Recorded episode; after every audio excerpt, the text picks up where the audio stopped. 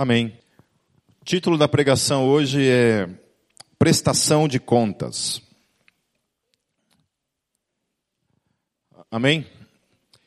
Há quatro tipos de pessoas, então, desde Adão até o, até o último a nascer, nós temos pessoas no mundo que morrerão sem nunca terem ouvido falar do Evangelho.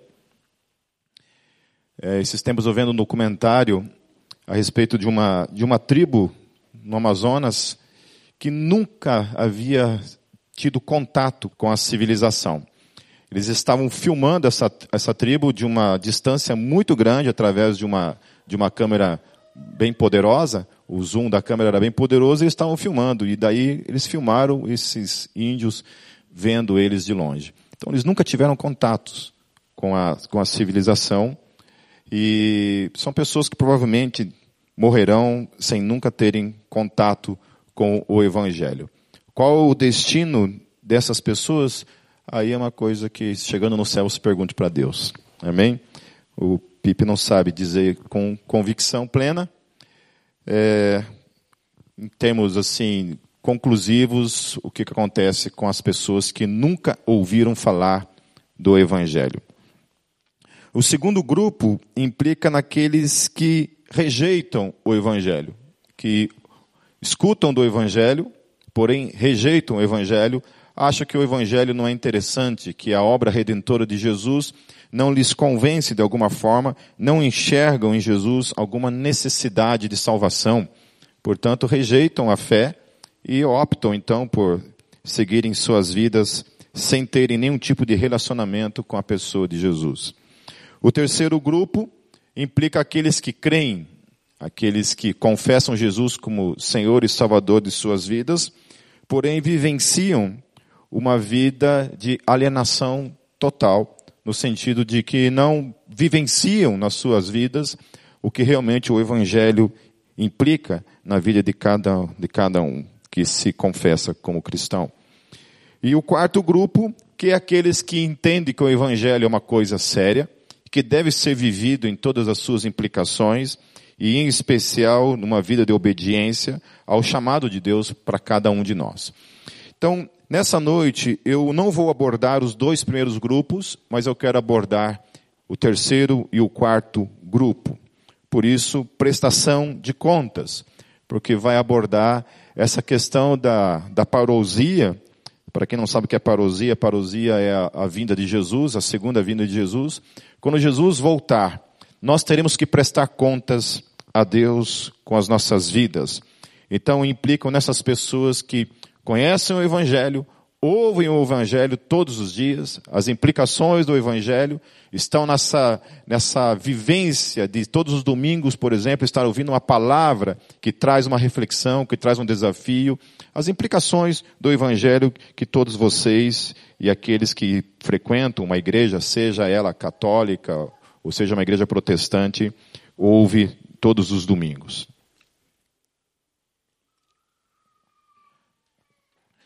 Então, novamente, para contextualizar vocês, Jesus estava na sua última semana, antes da sua crucificação. É... No contexto anterior, antes de eu citar o, o texto para vocês, no contexto anterior, Jesus ele estava abordando a questão da, do fim de todas as coisas. Havia, haviam perguntado para ele, Jesus, como será o fim de todas as coisas? Jesus começou então a falar que algumas coisas iam acontecer antes do fim. Antes que ele voltasse novamente para julgar a humanidade, haveriam algumas coisas que aconteceriam. Então ele falou sobre o surgimento de falsos profetas, profetas que diriam, olha, Jesus está ali, Jesus está ali, marcando lugares, demarcando lugares onde provavelmente ele estaria quando acontecesse essa volta. Né? Outros falando datas exatas de quando ele voltaria, e ele começa a abordar então que ninguém sabe. Ninguém sabe o dia, ninguém sabe a hora, ninguém sabe o momento, e também não tem um lugar específico, porque a Bíblia fala que todo olho verá. Toda a terra verá. Todos aqueles que estiverem vivos verão Jesus quando ele voltar. Fala de guerras, que haverão muitas guerras, por isso que cada geração entendia que Jesus estava voltando na sua geração, desde a primeira geração de cristãos, acreditava-se que Jesus voltaria naquela geração. Porque as coisas aconteciam, eles interpretavam, em especial, o livro de Apocalipse, entendiam que aquelas coisas estavam acontecendo no seu contexto histórico, na sua geração, e pensava-se que Jesus voltaria naquela geração, e, porém, até agora isso não aconteceu. Porém, vai acontecer segundo a nossa fé. Fala de terremotos, fala de fome, em especial quando a televisão entrou nas nossas casas, quando a gente começou a, a se deparar com a, com a terrível realidade da fome, em especial na África. Eu, eu, lembro que nos anos 80, quando a gente assistia um jornal, quando a gente assistia um, alguma, alguma coisa de, de, tragédia, e apareciam as crianças na Etiópia em especial. Né, que a gente começou a ler nas revistas, né, aquelas fotografias, aquelas imagens daquelas crianças cadavéricas, né, crianças realmente morrendo de fome. É uma realidade que a humanidade, a fome sempre esteve acompanhando a humanidade, a gente estava aí lidando com a fome, mas a gente nunca se deparou de uma maneira assim tão, tão dentro de casa isso, né, o tempo todo isso acontecendo. E a fome está aí, né, ainda está aí. Muita gente ainda passa fome no mundo. Jesus também fala a respeito da destruição do templo, que o templo seria destruído. Ele profetiza isso, ele fala: olha, o templo vai ser destruído. Ele profetiza também uma coisa que a igreja às vezes ignora. É, e eu fico pensando assim, sabe, é, o quanto que a gente é cara de pau de olhar para o evangelho somente nas coisas que nos dizem respeito. São nas coisas que a gente está afim de olhar para o Evangelho. Então a gente olha para aquelas coisas que são legais no Evangelho, mas aquelas coisas que o Evangelho fala como realidade para a nossa vida também, que está ali no Evangelho, a gente vira as costas, a gente ignora, a gente dá as costas para isso. Por exemplo, umas coisas que, uma coisa que Jesus falou e deixou claro que isso iria acontecer com a sua igreja, é que a sua igreja seria perseguida. Se Jesus falou que a sua igreja seria perseguida, não tem nenhuma novidade, nenhum susto, nada que me pegue de repente de, né, de surpresa nesse, nesse quesito, de que a igreja seria perseguida por causa do evangelho. Ela vai ser perseguida. Ela vai ser perseguida. O que a gente talvez precisa entender, meus queridos, refletindo em cima desse texto hoje acerca dessa questão da perseguição, é, acho que a gente precisa morrer. A gente precisa entender esse conceito de morte no Evangelho. De que a gente não foi chamado para viver para nós mesmos. De que nós fomos chamados para viver uma vida de morte diária. De morrer para nós mesmos. Que nós não temos direitos que já não foram conquistados por Jesus na cruz. E todos esses direitos dizem respeito a uma posição em que nós estamos em Cristo Jesus e que estão ligadas às questões da eternidade. Mas enquanto estamos aqui na terra, isso é fato. A igreja vai ser perseguida. Quando o mundo começa a aplaudir a igreja, a gostar da igreja, a julgar, por exemplo, que o evangelho é uma coisa da moda, como aconteceu no final dos anos 80 e início dos anos 90, onde ser evangélico nesse país se tornou moda. Então muita gente veio para o evangelho e a igreja evangélica no país chegou a 30, 40% da população brasileira. Mas um monte de gente cujo caráter não tinha transformação alguma. Um monte de gente que desconhece a cruz, um monte de gente que não morreu. Veio com a sua carnalidade vivinha da Silva e permanece viva até hoje, e muitos foram ficando pelo caminho. Foram ficando pelo caminho. Então, para exemplificar também essa questão da prestação de contas, Jesus ele conta três parábolas. Eu não vou falar sobre cada uma em específico, mas uma delas, por exemplo, é a parábola das dez virgens, onde ele conta a história de dez virgens que estão prometidas em casamento para o noivo. O noivo, nesse caso, é o próprio Senhor Jesus. Ele está exemplificando essa, essa parábola para dizer a respeito dele com a relação com aquilo que a gente chama de igreja, ou supostamente igreja. E ele fala dessas dez virgens, ele fala que cinco delas eram imprudentes, né, eram insensatas e cinco delas eram prudentes. É, eu achei interessante eu fui dar uma olhada na, no significado de insensatez, que cinco delas eram insensatas. Insensatez é característica do que é insensato. Falta de juízo. É gente que não tem juízo na cabeça. Não tem maturidade. Vive nas fraldas. Sabe, que não consegue amadurecer. Não consegue virar adulto. E eu estou falando de fé. Não consegue virar adulto nem na vida comum. Quem dirá nas questões da fé? Quando Paulo era perseguido, quando Paulo apanhava, ele não ficava chorando, meus queridos. Ele não ficava chorando. Paulo olhava para aquilo e ele falava assim: Eu sou prisioneiro de Jesus. Nos momentos em que eles apanhavam, eles saíam jubilosos porque se acharam dignos de terem apanhado por causa do nome de Jesus encarava a vida com essa maturidade, entendia que a vida, mesmo de um cristão, não seria fácil, que a gente ia sofrer, que a gente ia apanhar por causa do Evangelho. Essas eram as implicações do Evangelho. Então, falta de juízo, fala que insensatez também tem a ver com loucura, é gente louca, gente doida. Fala que essas cinco noivas, elas eram assim. A outra coisa que falta de bom senso. Ser uma pessoa insensata é uma pessoa que não tem bom senso, falta de ponderação, imprudência, vive uma vida de imprudência, não se prepara, está o tempo todo pisando na bola. E era assim a vida dessas cinco noivas: imprudência. Elas sabiam que o noivo viria a qualquer momento, assim como Jesus voltará a qualquer momento, pode ser hoje, pode ser antes do final desse culto, pode ser daqui a pouco, qualquer momento, pode ser daqui 10, 50 anos, pode ser que nenhum de nós esteja vivo quando ele voltar, mas ele vai voltar, porque essa é a promessa que ele deu. E por outro lado, haviam aquelas que eram as prudentes, que eram as cinco noivas prudentes. E fui dar uma olhada em prudência também.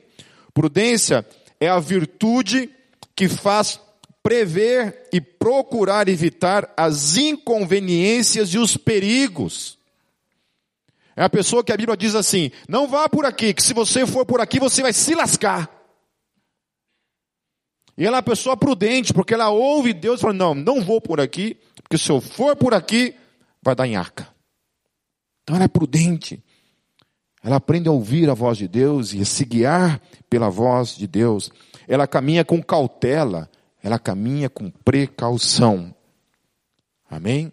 Então nós temos diante disso essas dez noivas. Cinco doidonas e cinco prudentes. Cinco inconsequentes e cinco que olhavam para as suas consequências e pensavam: não, eu não estou afim de pagar esse preço. Vou me manter vigiando. A prudência consistia simplesmente de estarem preparadas para que quando o noivo chegasse, estivesse com suas candeias acesas. Candeia, nesse sentido aqui, era porque ele poderia vir de noite, de madrugada, e você poderia, teria que enxergar o caminho até ele. Simplesmente isso. Estar com a luz acesa. A luz do Evangelho, a luz da vida, a luz de Deus acesa. O texto fala que o noivo lhe demora para chegar. Quando ele chega, então, as prudentes estão preparadas para isso, enquanto que as outras não estão. Ficam desesperadas porque ele chegou de surpresa. E elas não se prepararam para aquele momento. Foram pegas de surpresa. E aí vem o desespero. E aí vem o desespero. Porque não resta mais tempo. Porque o noivo chegou e agora? Elas saem procurar, tentar resolver aquele problema naquele momento. O noivo chega, pega as cinco que estão prudentes, que estavam ali vigiando, estavam com seu devido cuidado para com aquele momento. Elas são recolhidas para dentro do aposento do noivo, aonde acontece então a noite de núpcias. o momento de intimidade para todo o sempre, são recolhidas para estarem com o seu noivo para todo o sempre. Aí o texto fala que as outras cinco chegam depois, batem na porta e falam: Deixe-nos entrar. E o texto é claro ao dizer que o noivo olha para elas, escuta a voz delas e responde: Eu não as conheço. Eu não as conheço. Jesus está falando para mim e para você, meus queridos, que viver uma vida de prudência é conhecer Jesus de fato. Quando a gente não vive uma vida de prudência, a gente vive que nem uns loucos, retardados, insensatos, imprudentes, sabe? Essa vida de louco. A gente não está nem aí. A gente faz o que vem na, na teia e ponto final. Coisa vem e ponto. Torcendo para que Jesus volte, sabe Deus quando? Que, que dê tempo da gente se preparar de algum momento para esse momento. De alguma forma para este momento. E o texto fala assim: portanto, vigiem, porque vocês não sabem o dia nem a hora. Então, a primeira coisa que a gente aprende, no que diz respeito a essa questão da prestação de contas, eu nem entrei no texto ainda, tá? Mas depois a gente entra e vai ser rápido também. Primeira coisa que a gente aprende nesse texto, no que diz respeito à prestação de contas, é que eu e você, nós vamos prestar contas da nossa relação com o Senhor Jesus, com a nossa vida de prudência diante dele. Há umas três pregações atrás eu falei, tem uma pregação chamada é, Um chamado à obediência. Depois vocês voltam lá, pegam lá no Metalcast e escutam novamente essa pregação sobre esse chamado à santidade. Tem tudo a ver com isso também. Então a gente é chamado, meus queridos, para viver uma vida de prudência. Uma vida de medir mesmo, todos os dias, como se fosse o último. Todos os dias, como se Jesus estivesse realmente, literalmente, batendo as portas. Sabe, a gente não foi chamado para viver essa vida de crente meia-boca. Eu não sei o quanto isso inquieta o espírito de vocês, a alma de vocês. De dormir todos os dias assim satisfeito porque você tem vivido uma vida na presença de Deus, uma vida de busca. Ou você é aquele que todos os dias dorme com uma frustração dos demônios. Aquela frustração porque não tem orado, não tem buscado, não tem lido a Bíblia, não tem servido, não tem feito nada. Então o texto está nos chamando a atenção quanto a isso. Lembra que eu falei que eu vou tratar sobre dois tipos de pessoas? Aqueles que ouvem o Evangelho, estão, de certa forma, no Evangelho, mas não vivenciam aquilo que o Evangelho tem para as suas vidas, e aqueles que ouvem do Evangelho e vivenciam aquilo que o Evangelho tem para com as suas vidas. Esse é o nosso chamado. Amém? É o chamado de vocês e meu. Não penso que o que eu estou falando para vocês não é algo que estou cobrando de mim todos os dias. Trago sobre a minha vida essa cobrança.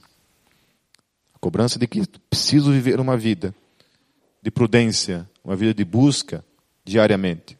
Se a gente consegue, aí é outra conversa. Mas nós temos que buscar isso, em nome de Jesus. Amém? Fale amém. Se você falou amém, você lascou.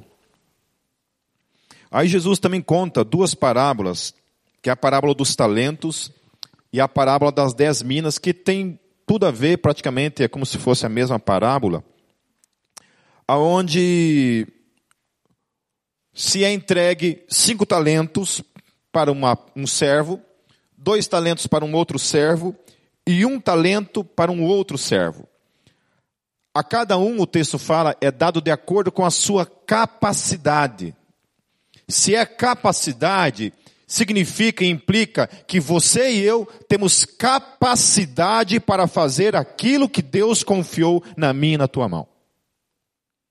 É literalmente isso o texto. Deus não dá nada para eu fazer, para você fazer, que eu e você não temos a capacidade, mesmo que seja, sei lá, uma capacidade natural, ou uma capacidade que venha da parte dele, mas Deus capacita você. Ou você tem uma capacidade natural para fazer isso, ou Deus te dá toda a capacitação para você fazer isso. Então, para alguns, ele dá cinco talentos, confia bastante coisa, outros ele confia mais ou menos, algumas coisas, porque olha para a capacidade daquele indivíduo e fala, não, esse cara só tem capacidade para fazer isso. E outros ele dá um pouco menos. Mas para cada um de nós foi dado talentos segundo a nossa capacidade de desenvolver aquele chamado. Aí o texto fala que aquele que pegou cinco multiplicou para dez. Aquele que pegou dois também multiplicou. E aquele que pegou um talento apenas, guardou aquilo, enterrou aquele talento, não desenvolveu aquele talento, escondeu o seu talento. Por motivos, ah, como a gente tem motivo, né? Como a gente tem motivo para não fazer. Como a gente tem desculpas. Como a gente tem argumentos para não fazer aquilo que Deus confiou a cada um de nós. Como a gente tem motivos, como a gente tem desculpas para não fazer o que Deus nos chamou para fazer. Queridos, nenhum de vocês que estão aqui nessa noite, nenhum de vocês, nenhum de vocês não foi confiado algo para realizar no reino de Deus. Nenhum de vocês. Nenhum. Ai, Pipa, mas o que Deus quer da minha vida? Te vira. Sabe como você descobre o que Deus tem para a sua vida? É bem simples. Implica em duas coisas. Quer descobrir o que Deus tem para a sua vida? Comece a orar, meus queridos. Mas orar de verdade. Entre no seu quarto, dobra o seu joelho e busque a Deus desesperadamente e fala: Deus, eis-me aqui, Senhor. Queima em meu coração a tua vontade. Queime meu coração o que o Senhor quer realizar por meio da minha vida, Senhor Jesus. Queime. Queime em meu coração. E Deus vai encher o seu coração de desejo de realizar alguma coisa. É assim. Quando eu me converti, eu comecei a. Eu era. Fiquei desesperado por Deus, assim. Uma fome de Deus, de amar a Deus, de conhecer a Deus. Começar a ler a Bíblia o tempo todo, devorar a Bíblia, orar o tempo todo ir para o meio do mato, reunião de oração aqui, reunião de oração lá, o tempo todo orando, orando, lendo, lendo e orando e buscando. E Deus começou a colocar no meu coração um desejo muito forte. E eu era uma pessoa muito tímida, assim, tinha muita vergonha. É um jacu do mato mesmo. E eu senti muito forte no meu coração o desejo de ir para as ruas e pregar o evangelho para as pessoas. Sozinho, sem ninguém. Só eu, eu, Deus e a coragem eu comecei a ir para as ruas e pregar o evangelho, com toda a minha timidez, a minha vergonha, as minhas inseguranças. Fui para, para a rua pregar o evangelho. E aquele ministério começou a se desenvolver na minha vida. E eu tinha convicção de que era isso que Deus queria que eu fizesse pregar o evangelho. Em seguida, comecei a, a discipular essas pessoas que, que a gente evangelizava nas ruas de uma pessoa acabou virando um grupo de evangelismo lá em Foz do Iguaçu. A gente saía todos os sábados num grupo de evangelismo para as ruas. E, e nosso evangelismo consistia no seguinte: a gente entrava numa salinha lá na Igreja Presbiteriana do Brasil, entrava embaixo, lá tinha uma, umas salas da escola dominical. A gente entrava naquelas salinhas, orava, orava e falava assim: Deus, eis-nos aqui, Senhor. Use-nos. Use-nos nós estamos aqui, queremos ser instrumentos nas tuas mãos. E saímos dali, pelas ruas. E era interessante porque no momento em que a gente saía dali, nas ruas, a gente já a gente tinha um alvo, um lugar específico quando a gente ia, que eram os bares lá onde ficavam os headbangers e os punks lá em Foz do Iguaçu, e a gente ia para aquele lugar. E no, no, trajeto a gente se deparava com pessoas que nos paravam e, de alguma forma, de modo sobrenatural, Deus ia colocando pessoas nos nossos caminhos para que a gente pregasse o Evangelho. E isso acontecia o tempo todo. Eu poderia ficar contando aqui, contando para vocês várias e várias histórias de pessoas que nos pararam e a gente pôde pregar o Evangelho. Algumas coisas bem engraçadas, inclusive, aconteciam. Mas não vou contar hoje aqui, senão vou ficar até amanhã. Mas é isso, a obediência manifesta o dom. Então a primeira coisa é isso, busque a Deus. E a segunda coisa, quando queimar no teu coração, vai e faça. Não enrole. Faça. Ah, mas eu tenho vergonha. Eu também tinha. Pipa, eu tenho uma vontade de sair pregar o evangelho para prostitutas nas ruas, para a galera lá no Largo da Ordem, sei lá, na Rua 15, no meu bairro, na minha faculdade, na minha, na minha escola. Eu tenho uma vontade de fazer, mas eu tenho vergonha. Sabe? Eu também tinha, queridos. Muita vergonha. Tinha muita vergonha. Até hoje, se eu for fazer evangelismo de rua hoje, eu tenho um certo receio de chegar nas pessoas. É difícil. Mas Deus pode usar a tua vida. Então, a segunda coisa diz respeito também a essa questão. Então, esse julgamento que acontecerá quando nós formos prestar contas para Deus dos nossos talentos, daquilo que nos foi confiado, diz respeito a isso então. Primeira coisa, diz respeito à minha vida de prudência e à minha vida de intimidade com Deus o quanto eu e você temos buscado a Deus e vivido uma vida coerente com o Evangelho na nossa vida, no dia a dia. E a segunda coisa, então, vivenciar uma vida de obediência daquilo que Ele confiou na minha e na tua mão. E agora eu quero que vocês abram finalmente suas Bíblias no Evangelho de Mateus, capítulo 25, a partir do versículo 31. Quando o Filho do Homem vier em sua glória com todos os anjos, assentar-se-á em seu trono na glória celestial. Todas as nações serão reunidas diante dele, e ele separará umas das outras, como o pastor separa as ovelhas dos bodes. E colocará as ovelhas à sua direita e os bodes à sua esquerda.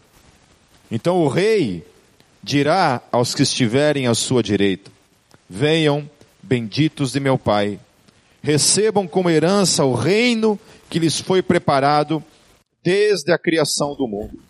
Pois eu tive fome e vocês me deram de comer, tive sede e vocês me deram de beber, fui estrangeiro e vocês me acolheram, necessitei de roupas e vocês me vestiram, estive enfermo e vocês cuidaram de mim.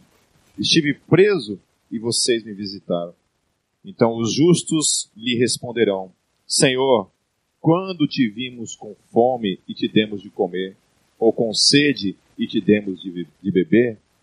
Quando te vimos como estrangeiro e te acolhemos, ou necessitado de roupas e te vestimos? Quando te vimos enfermo ou preso e fomos te visitar? O rei responderá: digo-lhes a verdade, o que vocês fizeram alguns dos meus irmãos, a mim o fizeram. Então, uma pausa aqui. Para que não seja entendido de modo errado esse texto, muita gente pensa assim: poxa, então para alcançar a salvação agora eu tenho que né, fazer essas coisas para que eu seja salvo. Agora, o que o texto está falando? O texto está falando que eles faziam coisas sem terem noção do que estavam fazendo essas coisas.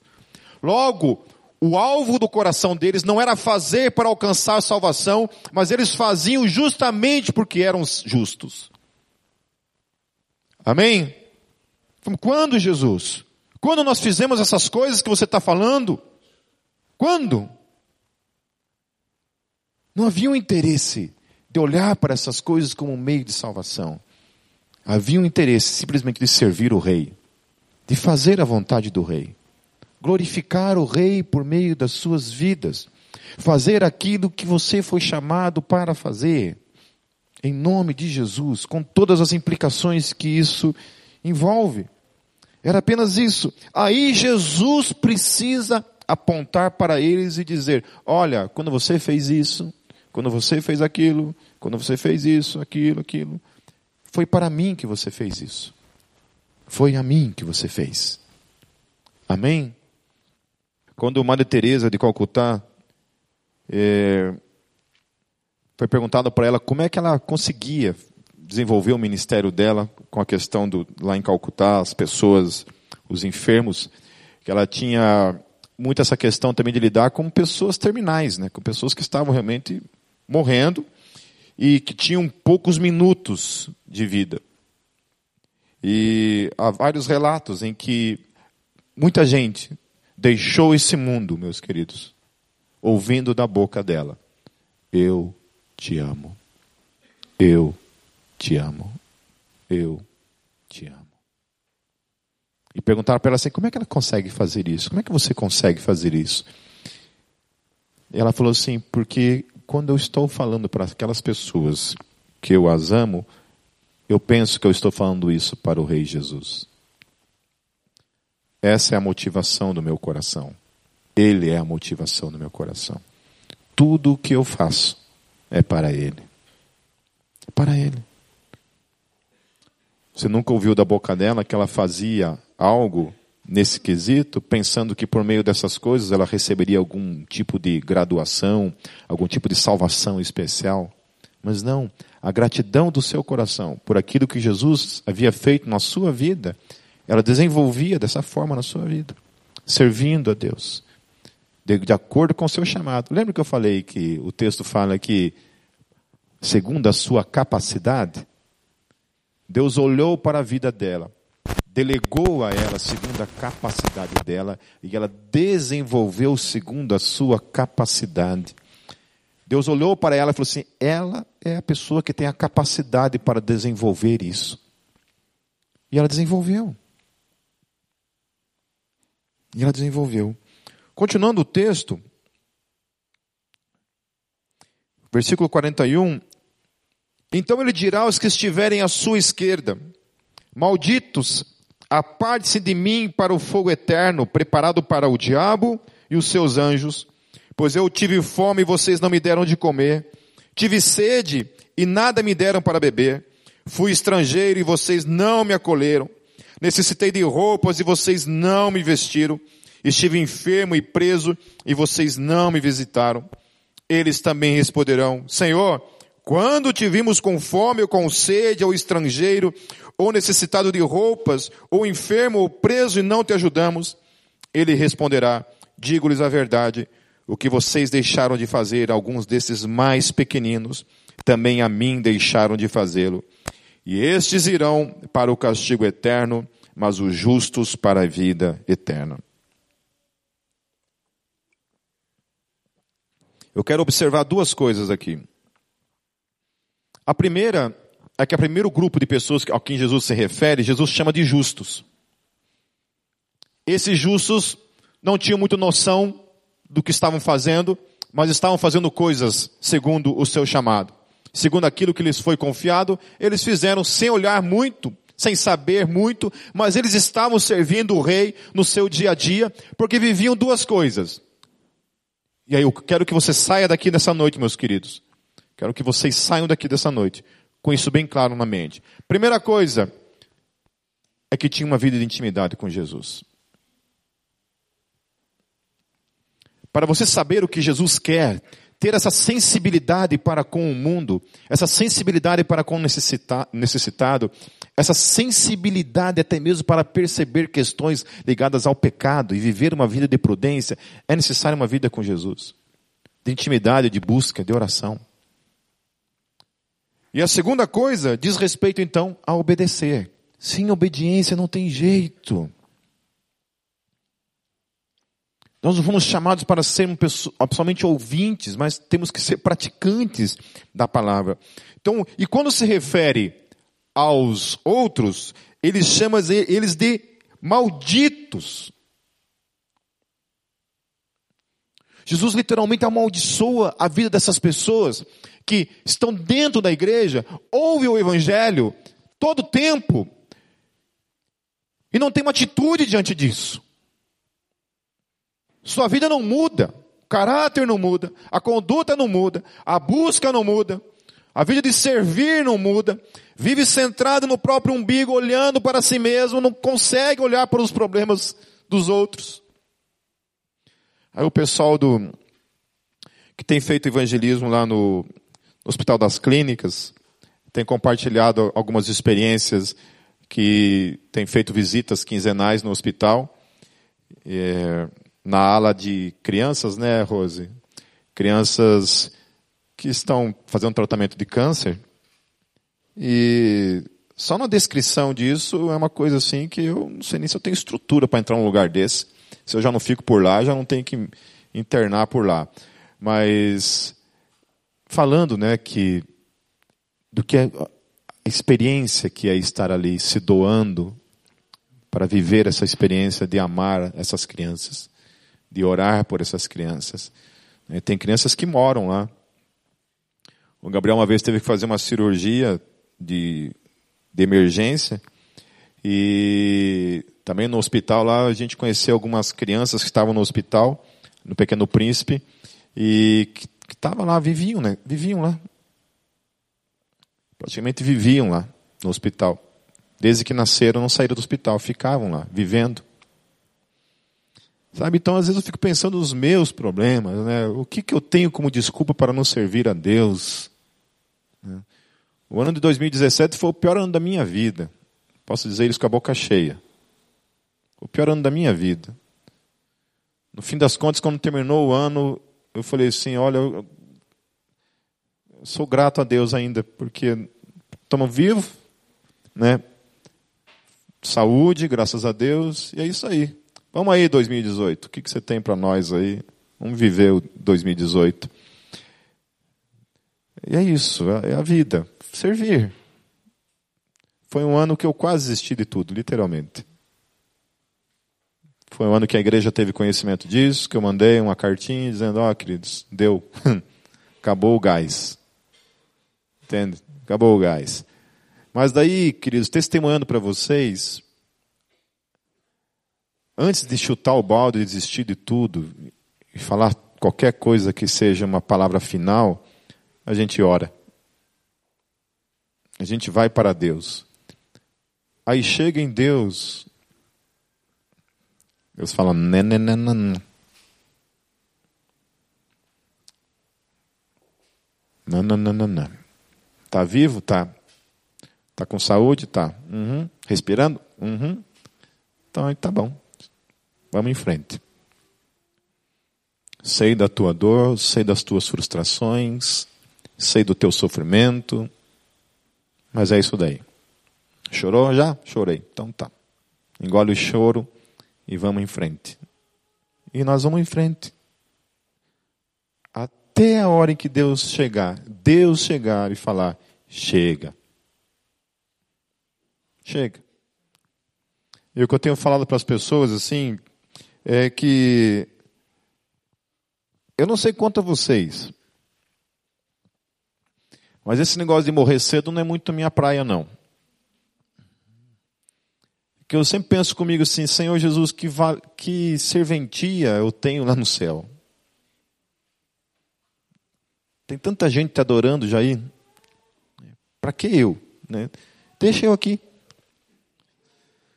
Sério, até não ter dente mais na boca, a gente come uma chapa assim, e continua até o último suspiro servindo o rei. E aí eu não entendo, meus queridos, porque o meu desejo é esse.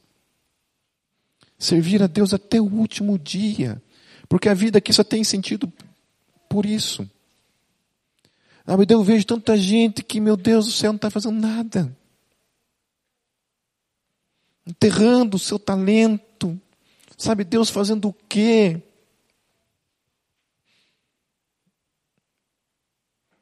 Vamos encarar 2018, esse ano, em nome de Jesus, que essa igreja seja uma igreja que sirva ao Rei. Queridos, como pastor de vocês, eu quero uma igreja 100% servindo. Mas não precisa ser com pregação, com louvor, com, sabe? Quem Deus deu cinco, deu cinco. Sabe, se for para você vir aqui tirar o chiclete debaixo do banco, amém. Entende? For para cuidar dos carros, amém. For para servir no data show, no som, no, sei lá, no que, que Deus tocar no teu coração. Mas primeira coisa, comece esse ano em nome de Jesus, se colocando na presença dele, buscando de Deus. Deus, o que o Senhor quer para mim nesse ano? Para que quando você termina, você terminar o ano de 2018, você olha assim, nossa, que ano em que eu tive, que eu tive lutas, em que eu fui perseguido, em que eu sofri, mas foi um ano em que eu busquei a Deus, que eu orei muito, foi um ano em que eu servi o Rei. Se não for aqui dentro da igreja, sabe, que dentro desse lugar, que seja no teu trabalho, que seja onde Deus colocar você, tenha convicção que se você orar fervorosamente, buscar de todo o teu coração, Deus vai usar a tua vida. E quando Deus falar, obedeça. Quebre todas as tuas barreiras, os teus medos, as tuas jacuzices, teus ver, tuas vergonhas, sabe? Vença as tuas preguiças. Dá uma preguiça. Vença as tuas preguiças. Sacrifique, sabe? Em nome de Jesus. Em nome de Jesus. Amém. Amém? Coloque a mão no seu coração assim. Repita comigo assim. Senhor Jesus, Tu és o dono da minha vida. Eu quero consagrar a minha vida ao Teu nome durante todo esse ano. Senhor Jesus, usa a minha vida durante todo esse ano, para a glória do teu nome. Santifique a minha vida e me use em teu nome. Amém. Amém, queridos? Chama aqui na frente a pessoa da ceia.